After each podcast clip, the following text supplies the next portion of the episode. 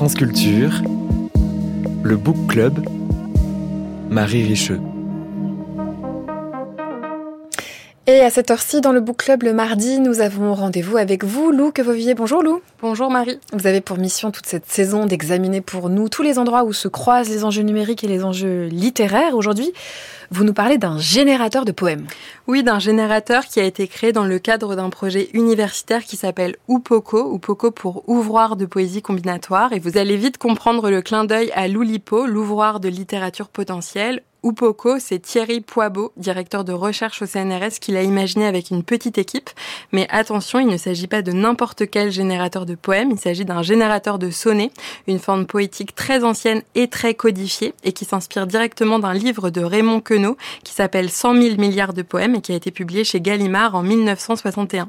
Il se trouve qu'Upoko n'est pas la seule expérimentation numérique qui a été inspirée par cet ouvrage, et s'il y en a eu plusieurs, c'est bien parce que le livre s'y prête particulièrement. Je vais essayer de vous montrer pourquoi. Alors pour ce faire, il faut d'abord qu'on parle un tout petit peu du livre de Queneau, 100 000 milliards de poèmes. Est-ce que Lou, on peut vraiment lire 100 000 milliards de poèmes? Eh oui, c'est pas un titre mensonger. 100 000 milliards de poèmes est un livre très singulier. Il faut le manipuler très délicatement. Les 14 vers de chacun des 10 sonnets sont inscrits sur des bandes de papier et le lecteur ou la lectrice du livre peut composer des sonnets à l'envie en déplaçant ses bandelettes avec ses doigts. Queneau écrit dans la préface du livre qu'il a calculé et qu'il en aurait pour 200 millions d'années pour lire toutes les combinaisons de sonnets possibles. Et encore, il faudrait lire 24 heures sur 24. Mais blague à part, la vraie prouesse de ce dispositif, c'est que quel que soit le sonnet qui finit par être fabriqué, la rime et surtout l'enchaînement grammatical est garanti. Donc c'est bien plus complexe que les simples poèmes en cadavreski que faisaient les surréalistes à l'époque de Queneau. On rappelle que le poète est membre fondateur de l'Oulipo, ce groupe de recherche expérimentale qui a cherché à inventer de nouvelles formes de littérature. Ses membres ont beaucoup imaginé de dispositifs basés sur des jeux de combinaisons et de contraintes.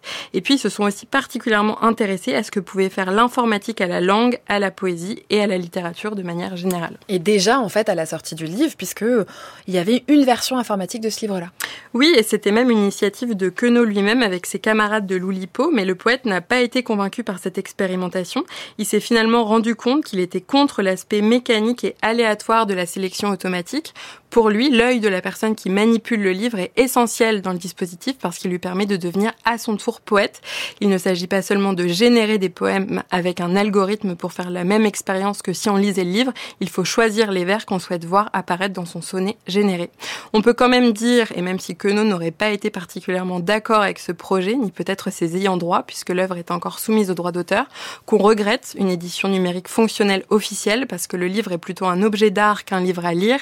Il est extrêmement fragile, donc on a difficilement accès à ces 100 000 milliards de poèmes et ce serait évidemment impossible de tous les imprimer sur du papier.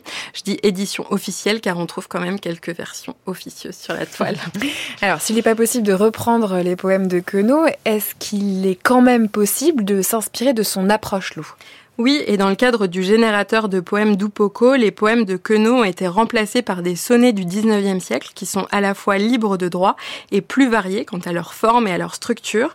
Mais le générateur n'est pas automatique, il fonctionne aussi et surtout grâce aux utilisateurs et aux utilisatrices qui doivent choisir parmi plusieurs contraintes.